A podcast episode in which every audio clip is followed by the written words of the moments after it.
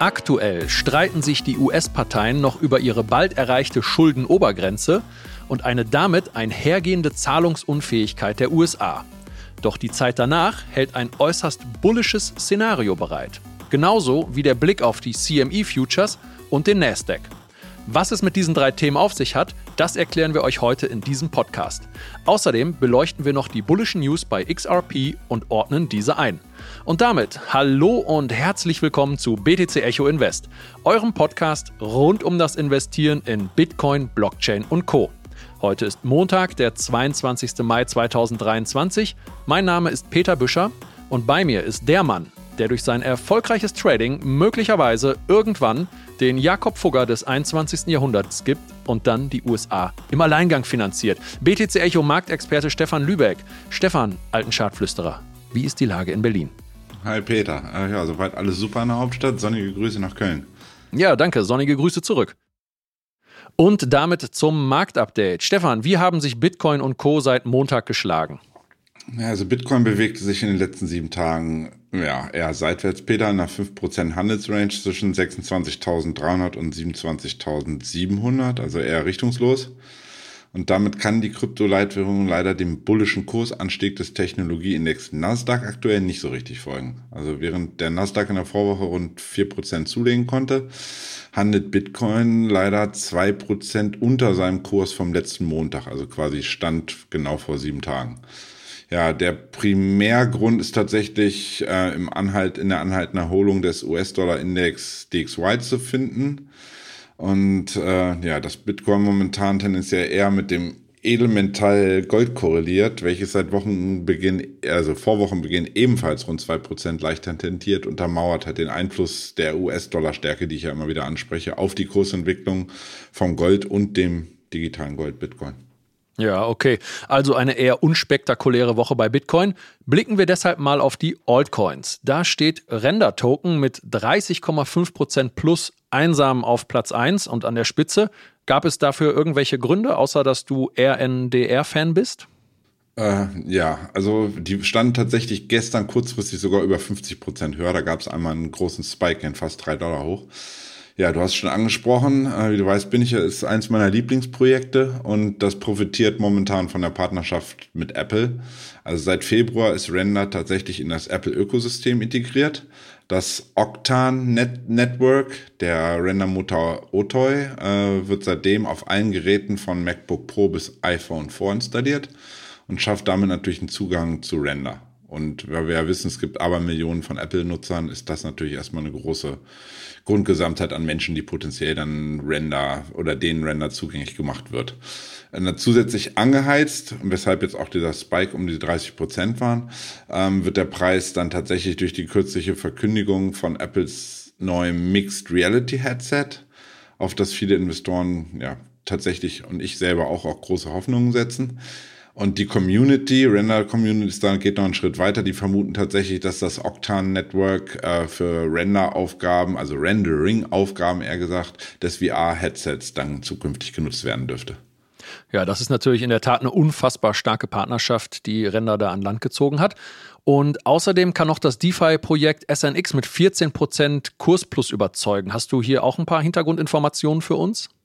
Also NX, SNX ähm, bin ich tatsächlich seit ein paar Jahren auch ein Fan von. Der Kurs dümpelte Ewigkeiten mal hoch, mal runter, passiert wirklich nicht so viel. Aber Ziel von NSX ist es perspektivisch immer noch, den Handel von klassischen Assets wie Aktien, Währungen, insbesondere auch Rohstoffen, mittels Smart Contract auf Ethereum, auf der Ethereum Blockchain zu ermöglichen. Ein Hauptvorteil von SNX ist natürlich die Einsparung der Handelsgebühren. Also insbesondere Kleinanleger haben dann zukünftig dann die Möglichkeit oder soll die Möglichkeit gegeben werden, zum Beispiel in seltene Erden oder Edelmetalle wie Platin, Palladium etc. zu investieren. Und da ähm, dort klassischerweise geht man in einen klassischen Broker, sind die Transaktionskosten immer dort immer sehr hoch. Jetzt haben wir ein bisschen das Problem, ähm, SNX arbeitet auf Ethereum und die Transaktionsgebühren hatten wir in den letzten Wochen ja auch mal angesprochen, sind bei Ethereum ja. Ebenfalls deutlich angestiegen im Zuge der ganzen Meme-Coin-Mania.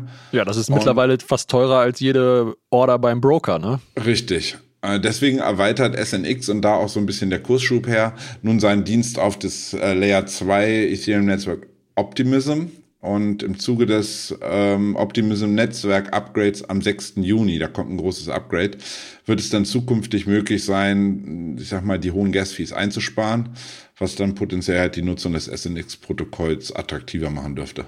Okay, ja. Dann ist noch XRP mit 7,8 Prozent im Wochenplus. Hier gab es in der letzten Woche gleich drei bullische News. Zum einen konnte Ripple seinen oder konnte einen juristischen Teilsieg im Streit mit der SEC verbuchen. Und zwar hat eine Richterin festgelegt, dass die sogenannten Hinman-Dokumente von der SEC nicht unter Verschluss gehalten werden dürfen. In diesen Hinman-Dokumenten erklärt der Ex-Direktor der Finanzabteilung der SEC, eben ein Herr Hinman, in einer Rede vom Juni 2018, dass Ether, der native Token der Ethereum-Blockchain, kein Wertpapier sei. Und diese Einschätzung möchte sich Ripple für XRP natürlich zu eigen machen. Und des Weiteren verkündete Ripple, dass sie eine CBDC-Plattform starten, die es Zentralbanken, Regierungen und Finanzinstituten ermöglicht, ihre eigenen Währungen, also CBDCs und Stablecoins auszugeben, Allerdings wird hierdurch kein wirklicher Anwendungsfall für XRP generiert. Für diese Plattform werden die nämlich nicht benötigt, die läuft davon unabhängig. Und David Schwartz, der Ripple CTO, hat zwar die Kompatibilität von XRP mit der neuen CBDC-Plattform bestätigt, aber es ist halt optional, ob die Emittenten der CBDCs und Stablecoins XRP verwenden wollen. Das ist möglich, aber eben nicht nötig. Und auch die zweite positive News sorgt nicht direkt für eine XRP-Nachfrage. Ripple hat den Schweizer Krypto-Verwahrungsdienstleister Metaco für 250 Millionen US-Dollar gekauft. Damit steht Ripple als Unternehmen natürlich gut da, aber auch hier, wie gesagt, entsteht kein XRP-Use-Case. Insofern ist für mich eigentlich die bullischste dieser drei Nachrichten der juristische Teilsieg gegen die SEC. Und damit beenden wir dann auch schon den Blick auf die Gewinner. Wen haben wir auf der Verliererseite? Da sind Sui und Aptos ganz weit vorne im negativen Sinn. Stefan, hast du hier weitere Infos für uns? Ja, also Sui und Aptos sind beides äh, erstmal zu einordnen Layer One Projekte, die von ehemaligen Mitarbeitern des gescheiterten Facebook Stablecoins Projekt Diem entwickelt wurden. Aptos gelauncht Mitte Oktober 2022 stieg dann tatsächlich im Zuge der Kursrallye in den ersten Handelsmonaten diesen Jahres, wo ja im Grunde alle Altcoins so einen Schub nach oben sahen, von im, ja, im Tief drei Dollar auf im Hoch 20 Dollar an. Seitdem bröckelte der Kurs dann jedoch ab und handelt aktuell rund 60 Prozent unter seinem Alltime high In den letzten sieben Tagen ging es allein für Aptos noch mal rund 10 Prozent gen Süden. Mhm, okay. Und was geht bei Sui? Sui wurde hingegen so ein bisschen der Nachzügler erst Anfang diesen Monats tatsächlich, am 3. Mai genau, äh, gelauncht. Und äh, ja, legte tatsächlich einen fulminanten Start hin und äh, stieg mehr oder weniger von 0 auf 50, sagt man ja immer, wenn man so die, die Chart-Hits, früher war immer direkt ein Sprung von 0 auf 50, wenn irgendein großer Hit dann direkt in die, in die, in die Top-Platzierungen stürmte. Und ähm, ja, bei Sui kam es tatsächlich, habe ich so ein bisschen eigene Story drumherum, vielleicht kam es nicht wie von vielen Early-Testnutzern. Also es gibt ja immer im Zuge, bevor so eine Coins dann live gehen, irgendwann gibt es erstmal, dass deren auf Testnetz getestet wird, von den Developern initiiert, ob alles funktioniert, die Kontrakte etc.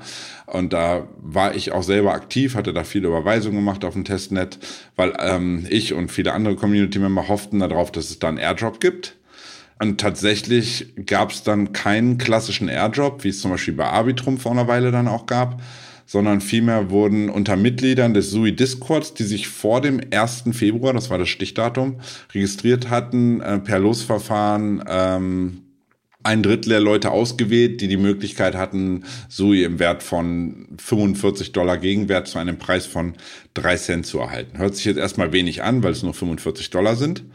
Und ich persönlich hatte wie immer, wenn es um Losen geht, mal wieder Pech und kam, bekam da keinen Zuschlag. Aber immerhin oh. konnten mehrere Freunde von mir aus dem Space da ein bisschen profitieren und so aus 45 Dollar Investen durchaus nennenswerten Gewinn rausschlagen. Denn Sui stieg in der Spitze bis auf zwei US-Dollar. Und wenn man da, sagen wir mal, ja, und handelte dann vor allen Dingen in der Folgezeit immer so um 1,20 Dollar, 1,30 Dollar drumherum. Wenn man sieht, äh, wenn man das mal hochrechnet, konnte man aus, ja, 45 Dollar Invest mal zumindest relativ einfach 2000 Dollar Gewinn rausschlagen. Ist nicht das Schlechteste. Natürlich vorsteuern, wohlgemerkt immer. Ja. Aber äh, ja, wie immer, und deswegen, da kommt es jetzt so ein bisschen, weshalb Zoe dann zuletzt auch ein bisschen schwächelte. Ähm, es ist immer so, nach einem Handelsstart von neu gehypten Token war dann das Interesse zunächst groß. Und dann kommen aber irgendwann die Börsen, wenn sie sehen, das Handelsvolumen ist groß und legen Futures auf. Das war dann auf Maxi der Fall, auf KuCoin der Fall. Und ähm, jetzt ist es so, immer wenn dann auf derartige Token ähm, ein, ein, Future-Kontrakt aufgelegt wird, sprich man das auch shorten kann, bröckelt der Kurs dann immer wieder ab, weil dann natürlich auch, wir mal, die, die, die Shorties, die Bären auf den Plan gerufen werden und sagen, wenn das Ding steht da viel zu hoch, hat sich ja noch gar nicht bewiesen, da short ich einfach mal rein.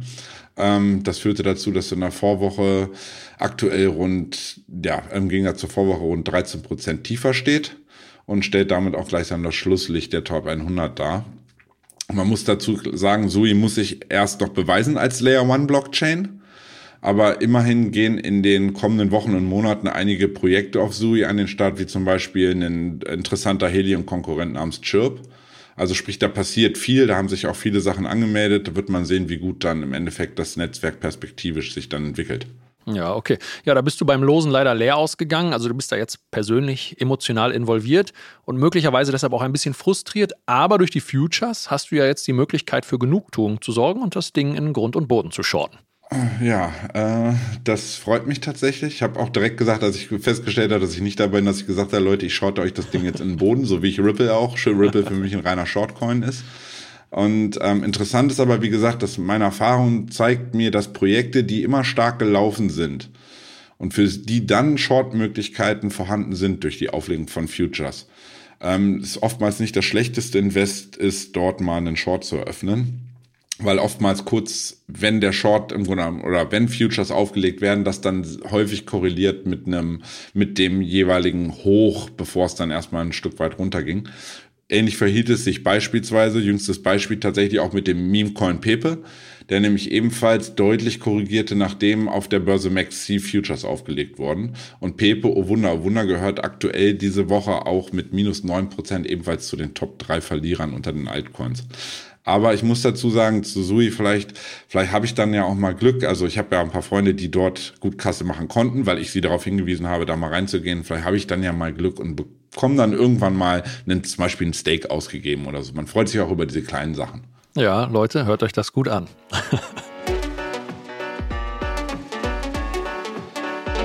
Achtung, dieser Podcast stellt keine Anlageberatung dar. Alle Aussagen dienen lediglich der Information und spiegeln die persönlichen Meinungen unserer Redakteurinnen und Redakteure wider. Und damit zu unseren Hauptthemen, der Schuldenobergrenze der USA, den institutionellen Investoren an der CME, der Chicago Mercantile Exchange und einem Blick auf den Nasdaq. Starten wir mit der Schuldenobergrenze der Vereinigten Staaten von Amerika. Das sieht erstmal nach einem rein nationalen Problem aus. Und wir beide, Stefan und ich, wir hatten da letzte Woche ja schon kurz drüber gesprochen. Meine Ansicht war, dass das ein reines Polittheater mit absehbarem Ergebnis ist. Es wird sich ein bisschen gezankt. Es gibt hier ein paar Zugeständnisse für die Esel und hier ein paar für die Elefanten. Also diese beiden Tiere stehen ja für die Demokraten und die Republikaner. Und am Ende wird die Grenze, die Schuldenobergrenze zum x-ten Mal angehoben oder ausgesetzt. Also Business as usual. Du hast dann noch die Ergänzung eingebracht, dass sich die USA durch dieses Gezerre im Jahr 2011 eine Herabstufung ihrer Kreditwürdigkeit von AAA auf nur noch AA Plus eingefangen haben und natürlich hätte eine kurzfristige Zahlungsunfähigkeit mehr Auswirkungen als nur ein reines Polittheater. Denn wenn es dazu kommen sollte, dann würden viele Menschen ihre Arbeit verlieren und die internationalen Finanzmärkte würden in Unruhe versetzt werden, worunter dann natürlich auch die Kryptowerte leiden würden. Also alles schon unschön. Aber Stefan, wie ist denn deine Einschätzung der Lage? Ja, also in der Vergangenheit war es tatsächlich immer so, dass die USA die Schuldenobergrenze entweder im letzten Moment heraufgesetzt haben oder aber wie in den Jahren zwischen 2013 und 2020 überwiegend äh, dann einfach ausgesetzt hatten. Und zuletzt hatten mehrere US-Politiker tatsächlich sogar den Vorschlag eingebracht, zukünftig gänzlich auf diese Schuldendeckel zu verzichten.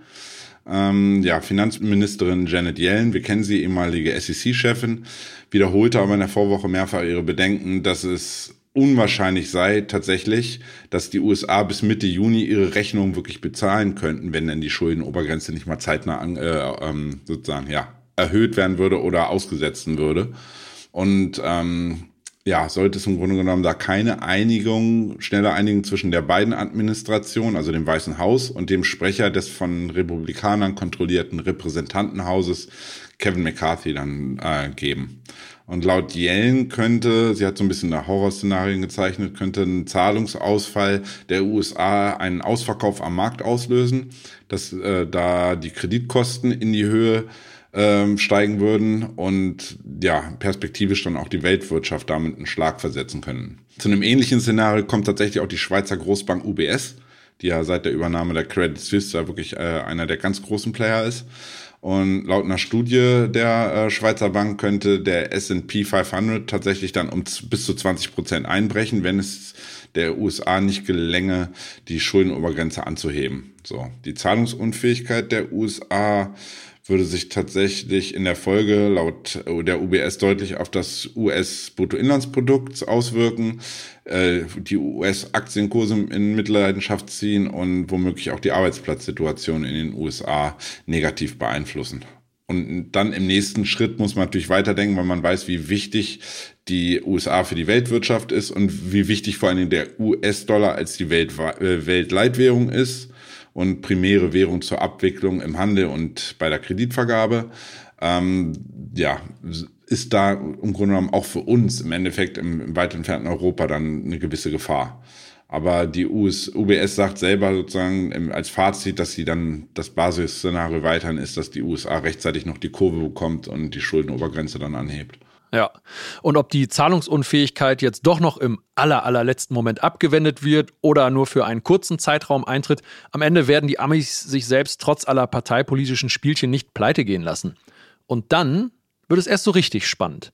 Denn dann befinden wir uns nämlich im Zustand der Past Debt Ceiling Negotiations, also der Post-Schulden-Obergrenzenverhandlungen, und dazu, Stefan, hast du eine spannende Grafik ausgegraben, deren visuellen Inhalt wir jetzt hier für euch auf der Tonspur wiedergeben werden. Ja, also man würde ja tatsächlich, wenn man erstmal drüber nachdenkt, zunächst mal vermuten, dass der Aktien- und Finanzmarkt wegen der Ungewissheit in den Folgemonaten, äh, wann es denn im Grunde genommen da mal zu, einem, zu einer Entscheidung kommt, äh, wahrscheinlich erstmal korrigieren dürfte ähm, ja, statistisch gesehen, wenn man sozusagen die letzten äh, Pass-Step-Ceiling Negotiations anschaut, ähm, war genau das Gegenteil für der Fall. Zwar kam es dann immer kurzfristig in einigen Bereichen, wie zum Beispiel dem Energiesektor und dem Banken- und Finanzsektor, was ja auch logisch ist, in den darauffolgenden zwei Monaten, also ganz, kurz, ganz kurzfristig gesehen zu Kurskorrekturen. Aber bereits nach äh, drei Monaten waren diese Kursdellen bei den Underperformer-Sektoren äh, bereits wieder ausgebügelt und der S&P-Index selbst stand im Durchschnitt vier Prozent höher. Die bestperformenden Sektoren sind hier Healthcare, Industrie und insbesondere der Bereich Informationstechnologie standen mit sechs beziehungsweise acht Prozent ähm, beim im Bereich Infotech dann sogar schon deutlich höher. Und dann schaut man nochmal im Grunde genommen sechs Monate nach dem ja, Beginn der Verhandlungen tendierte der S&P 500 tatsächlich 7% höher im Durchschnitt und der Industriesektor mit 10% sowie der Bereich Infotech mit 11% sogar zweistellig im Plus. Also einzig der Bereich Communication Services, da zählt man unter anderem die Mobilfunkbetreiber rein, konnten da ja nicht gut performen und legten im Durchschnitt lediglich um 1% zu.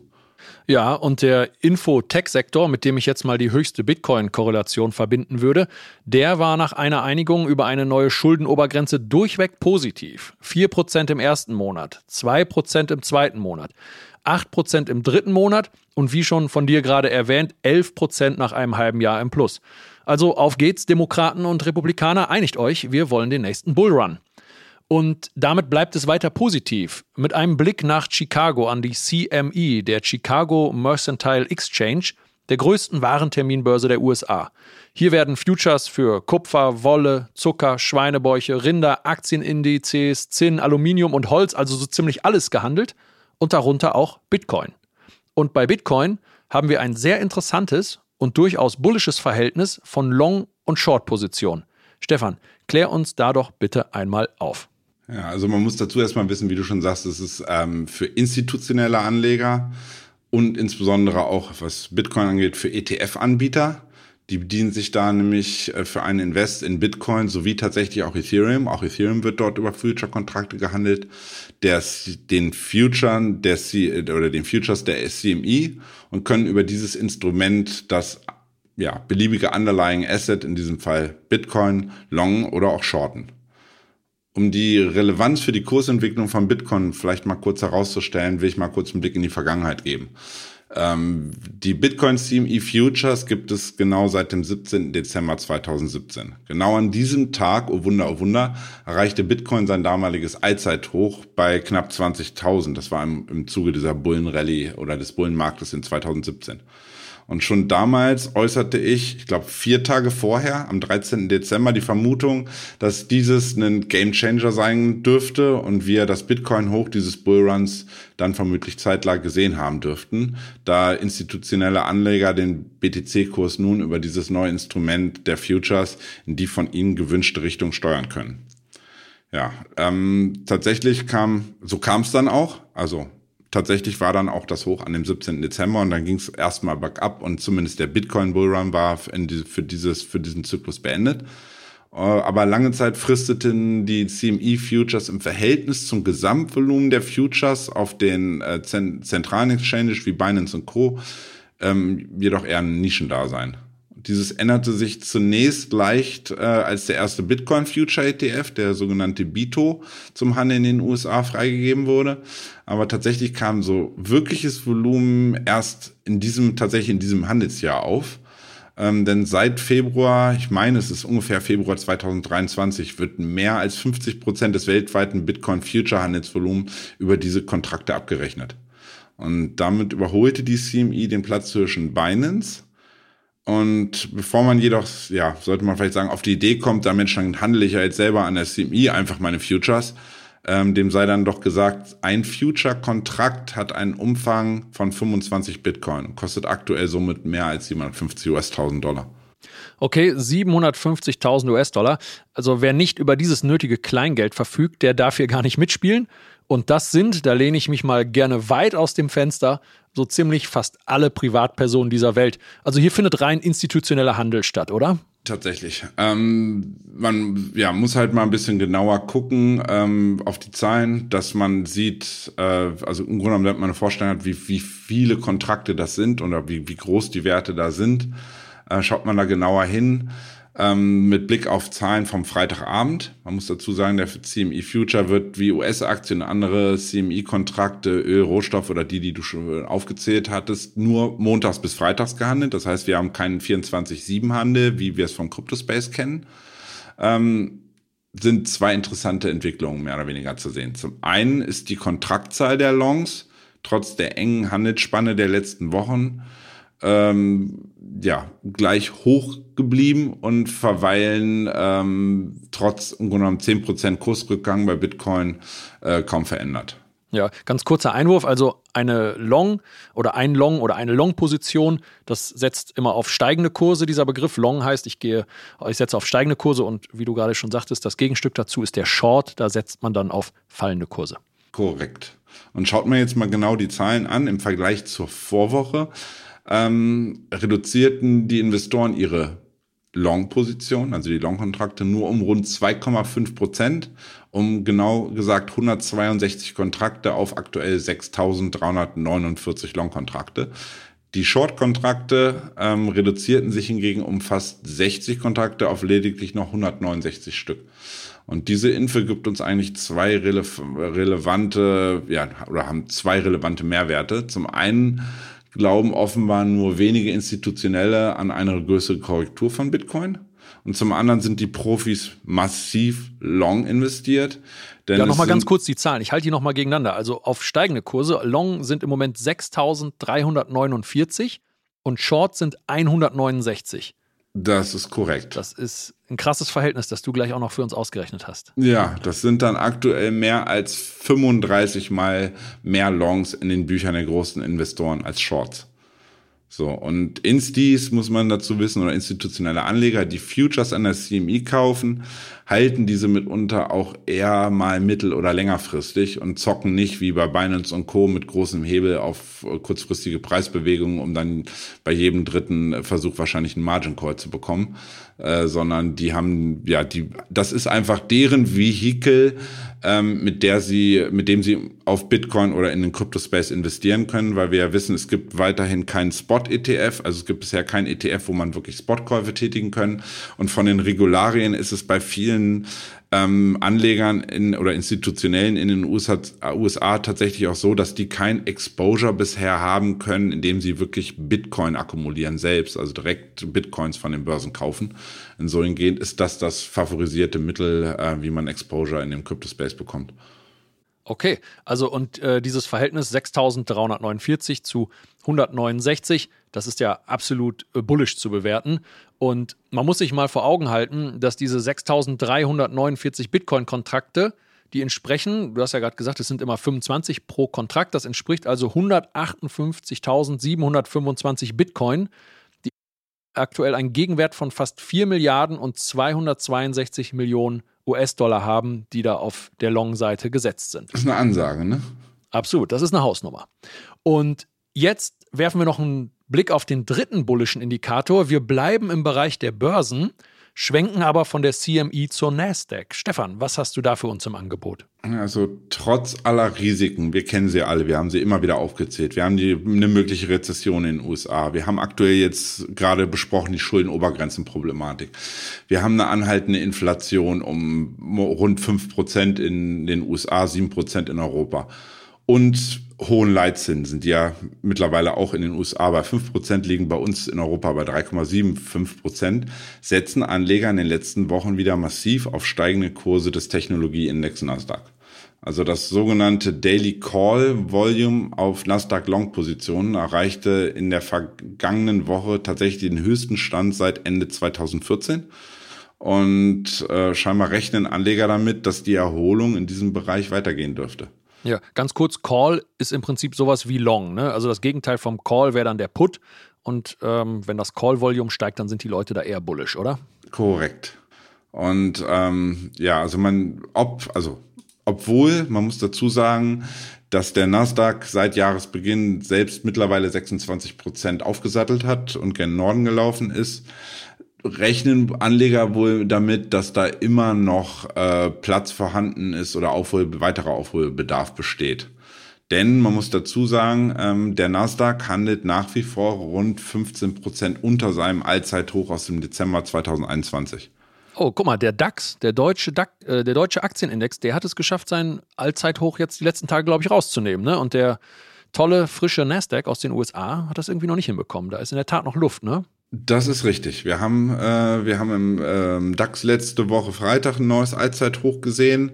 Wir hatten in den Vorwochen auch ein neues Allzeithoch beim CAX 40 in, in Frankreich. Äh, die Briten waren auch schon mal dran mit ihrem Cash 100 und hatten ein neues Allzeithoch äh, ähm, ja, erreicht. Und ähm, das hat aber auch ein bisschen was damit zu tun, dass wir davon profitieren, dass die China-Öffnung, also die Öffnung seit, sagen wir mal, past Covid, nach Covid, dass da ja die Öffnung, die Politik da sich geändert hatte und dass da jetzt wieder fleißig konsumiert wird und dann natürlich wir als äh, in Deutschland jetzt als große Exportnation dafür natürlich dann auch profitieren. Weshalb ähm, Experten schon frühzeitig gesagt hatten, Europa dürfte zumindest kurzfristig erstmal ähm, die USA outperformen. Hat natürlich auch ein bisschen was damit zu tun, dass die USA und China momentan ihren anhaltenden Wirtschaftsstreit da haben. Aber zurück vielleicht zum Nasdaq. Was, ja. wieso steigt der und wieso ist der da der Outperformer? Ähm, meiner Meinung nach dürfte vor allem der Hype um die Entwicklung im AI-Sektor von den anderen Anlegern honoriert werden. Neben äh, Meta und Nvidia welche sich beide seit Jahresanfang mehr als verdoppelten und frischen Jahreshoch bei Microsoft und Apple äh, waren nämlich zuletzt auch die Aktien von Amazon. Amazon plant wohlgemerkt eine eigene AI und hat unlängst da auch neue Mitarbeiter in diesem Sektor eingestellt, sowie Alphabet mit, ihr kennt vielleicht schon den Namen BART, der Hauptkonkurrent vom Platzhirschen äh, OpenAI, ähm, sind die Aktien dort wieder stark gefragt und stiegen in, gerade in der letzten Woche oder in den letzten 14 Tagen deutlich im Wert an. Und ähm, ja, da keine dieser Aktien bisher jedoch seinen Allzeittod erreicht hat, sehen Anleger hier scheinbar noch Potenzial. Und ähm, schaut man da ein bisschen genauer so in die Riege der Aktien, ähm, haben auch Underperformer aus dem Jahr 2022 und teilweise sogar noch ähm, dem ersten Quartal 2023, wie die Chiphersteller AMD und Micron, Texas Instruments und Co ähm, ja, in der letzten Woche deutlich draufgesattelt und sind wirklich sehr gefragt. Und sogar, teilweise sogar jetzt kleinere Titel wie der stark verprügelte Wert Cloudflare. Ich glaube, ihr kennt ihn auch alle. Wenn man auf unsere, also unsere Internetseite von BTC Echo ist auch von Cloudflare geschützt. Ähm, ja, wussten zum Beispiel ähm, zuletzt deutlich zu überzeugen und stiegen ähm, insbesondere Cloudflare als Beispiel um 40 Prozent an. Also Technologie, um es einfach zu sagen, scheint wieder en vogue zu sein. Und damit die stehen die Chancen eigentlich durchaus gut, dass auch Krypto, welches ebenfalls in diesem ja, Risikowachstumssektor zu subsumieren ist oder in den gleichen Basket so ein bisschen reinfällt, dann perspektivisch ja, von der Rallye der Tech-Titel profitieren sollten.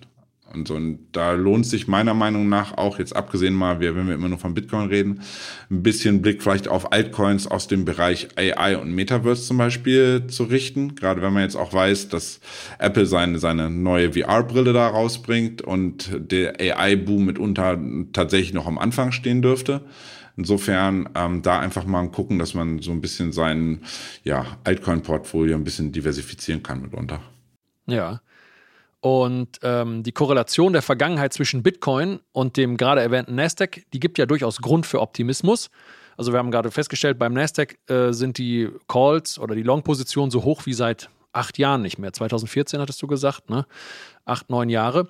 Und die Korrelation zwischen dem Nasdaq und Bitcoin gibt durchaus Grund für Optimismus, denn wer sich das einmal kostenlos anschauen möchte und sich selbst ein Bild von der Lage machen möchte, der kann bei TradingView in der kostenlosen Variante, und da sorgt ihr den ganzen Tag bei uns schon für Lacher auf meiner Seite und auf Frust auf Stefans Seite, denn der hat äh, den TradingView Pro Account und im Gegensatz zu mir hat er den Indikator nicht, um den es jetzt geht. Und zwar geht es um den Correlation Koeffizient. Und den kann man sich unter jedes beliebige Asset, also auch unter Bitcoin legen und darin dann definieren, welches zweite Asset damit verglichen werden soll. Nehmen wir hier also das Kürzel NDX für Nasdaq und dann sehen wir zwar auf Tagesbasis, dass die Korrelation gerade ins Negative abgerutscht ist, aber auf Wochenbasis liegt sie bei 0,86 und 1,0 ist der höchste erreichbare Wert. Die Korrelation auf Wochenbasis liegt also zurzeit bei ganzen 86 Prozent. Auf Monatsbasis beträgt die Korrelation Stand heute sogar 0,91, also 91 Prozent. Heißt kurz und knapp, geht der Nasdaq nach oben, dann zieht Bitcoin mit. Fällt der Nasdaq, dann fällt auch Bitcoin. Nicht immer, aber sehr häufig und damit geht es gleich auch mit dem Ausblick weiter. Vorher aber noch der Hinweis, dass wenn ihr Fragen, Wünsche und Anregungen zu unserem Podcast habt, dann schreibt uns gerne auf Spotify, YouTube oder wo auch immer ihr uns hört einen Kommentar und lasst uns gerne eine positive Bewertung da. Herzlichen Dank an dieser Stelle an CLLONPS. Der schrieb auf Spotify sehr informativ, sehr empfehlenswert und sehr neutral. Vielen Dank dafür. Und kommen wir damit zum Ausblick auf die laufende Woche und die wichtigsten Termine. Ja, also zum einen richtet sich der Blick wieder auf den US-Immobilienmarkt. Äh, am Dienstag und Donnerstag werden da neue Zahlen zu den Verkäufen von Neubauten und Bestandsimmobilien veröffentlicht. Ist immer wichtig, weil 20 Prozent der Belegschaft, äh, also insgesamt der Workforce in Amerika ist direkt oder indirekt irgendwie mit dem Immobilienmarkt verbunden. Am Mittwoch folgt das Sitzungsprotokoll der FED zur letzten Sitzung im Mai. Anleger suchen da hier, es ist immer so, dann gehen auch die Algorithmen gehen durch dieses lange Dokument und suchen danach weiteren Informationen zur geldpolitischen Ausrichtung der Fed in den kommenden Monaten. Also wie, wann, wie erhöhen sie die Zinsen weiter? Wie sieht's aus, dass sie eventuell Quantitative Easing wieder machen? Das heißt, wieder ein bisschen die geldpolitische Lockerung eintritt. Und zudem haben wir nämlich am Mittwoch dann ebenfalls noch eine Rede von Yellen, da warten auch alle drauf, also von der Finanzministerin ähm, Frau Yellen äh, zur, ähm, ja, zur Situation der Schuldenobergrenze und der finanziellen Lage der USA. Am Freitag folgt dann schließlich noch die Bekanntgabe der PCI-Kerninflationsraten für die USA. Ähm, ja, die Entwicklung der Kerninflation im Monatsvergleich ist dahingehend eigentlich beachtenswert, da sie zum, da sie die Kosten für Energie und Lebensmittel ausklammert und so der FED einen genaueren Blick gibt, wo aktuell inflationäre, äh, inflationäre Tendenzen vorherrschen. Ja, und was könnte das für unseren schönen Kryptomarkt bedeuten? Neben der Relevanz des Häusermarktes in den USA, der wirklich ein, ein oder ein wichtiger, wichtiges Standbein der, der Wirtschaft in den USA ist, dürfte es vor allen Dingen meiner Meinung nach Mittwoch volatiler werden. Ähm, da ja vor allen Dingen die Aussagen von Foyellen aktuell durchaus Beachtung finden dürften. Hatten wir ja vorhin auch schon ausgiebig thematisiert. Und die neuen Inflationsraten dürften maßgeblich darüber entscheiden, ob wir ja einen freundlichen Wochenausklang in den USA sehen, was wiederum dann auch die Kurse von Bitcoin und Co. tangieren dürfte.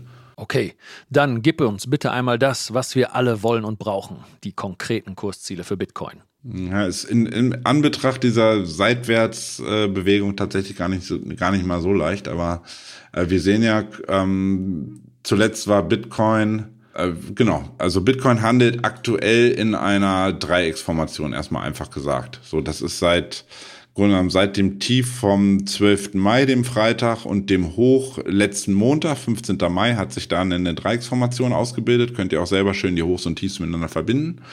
Und ähm, sehen wir dann einen Ausbruch äh, nach oben und eine Stabilisierung ähm, oberhalb der 27.300 Dollar könnte Bitcoin zuerst mal in Richtung 27.700 laufen, dem Vorwochenhoch vom, was ist das, 15. Mai, also quasi genau vor sieben Tagen. Und ähm, erst wenn Bitcoin diese Marke überwindet und dann auch im zu ja direkt im genommen dynamisch durch diese 28.400 dann durchläuft, das wiederum ist das Hoch vom 10. Mai.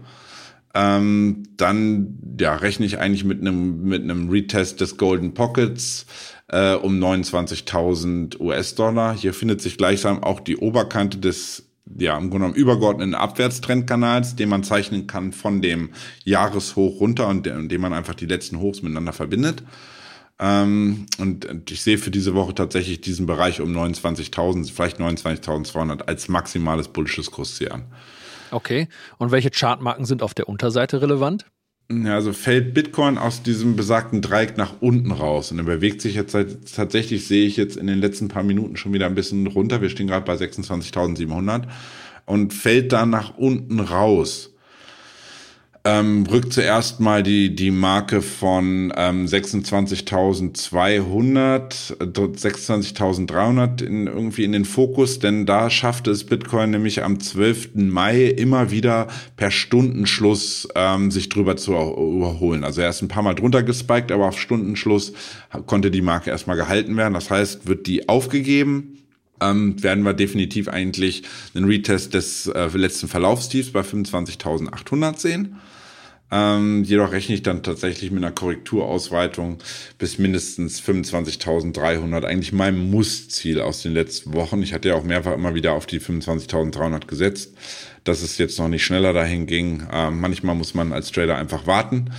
Und ähm, ja, 25.300 interessant. Soll es dann tatsächlich noch weiter runtergehen, weil alle auf die 25.000 oder 25.000er Bereich schielen und dann kommt manchmal kommt man kommt's anders als man denkt und wir fallen da durch, würden dann diese Support-Banken bei 24.000 sowie maximal 23.250 als Kursziele in den Fokus rücken. Okay, danke dir. Und kurz vor dem Ende noch unsere Bitcoin-Wette von letzter Woche. Du hast die 25.319 US-Dollar angepeilt, wie du gerade auch nochmal gesagt hast. Ich hatte die 28.349 und Bitcoin hat seitdem eher so nichts gemacht, beziehungsweise ist seitwärts gegangen, wie du ja auch gerade ausführlich erläutert hast. Ein kleines bisschen mehr ging es in deine Richtung. Aber da hat keiner von uns einen Blumentopf gewonnen. Deshalb einfach frisch an den nächsten Tipp. Dieses Mal gehe ich voran und sage 28.349 40 oder 25.120 US-Dollar. Das sind halt grob die beiden nächsten Leitplanken. Aber, also aus meiner Sicht, und wenn ich mich da auf eine festlegen müsste, dann sehe ich im H1 und H4 tiefere Hochs. Also ich glaube, das ist das Dreieck, was du gerade auch angesprochen hast. Und für mich sieht das nach kurzfristiger Schwäche aus. Ich nehme daher die 25.122 US-Dollar. Aha. Also Fähnchen im Wind, ja, so ist das manchmal. Ähm, ich bleibe bei meiner erstmal 25.319. Wenn man falsch liegt, muss man sich, wenn man falsch liegt, muss man sich auch mal schnell umentscheiden können. Ja, das ist ja, also ich bleibe wichtige bei Erkenntnis für Trader. 1319, genau, die kannst du einloggen für mich und ich sehe tatsächlich erst, äh, auch wenn das nicht das mein favorisiertes Ziel ist, erst eine dynamische Rückeroberung der 27.700 könnte Bitcoin dann in Richtung 28.596 führen. Das wäre so das, was ich auf der Oberseite sehe. Aber ähm, sind wir beide halt in der gleichen Richtung unterwegs. Ich sehe 25.319, du 25.122 1,20. Schauen wir mal, wer dann genauer liegt oder wir beide dann auf die Fresse fallen. Ja, wunderbar. Und damit hoffen wir, dass ihr auf gar keinen Fall auf die Nase fallt und wünschen euch einen guten Start in die neue Handelswoche. Ja, einen schönen Start in die Woche, ihr Lieben.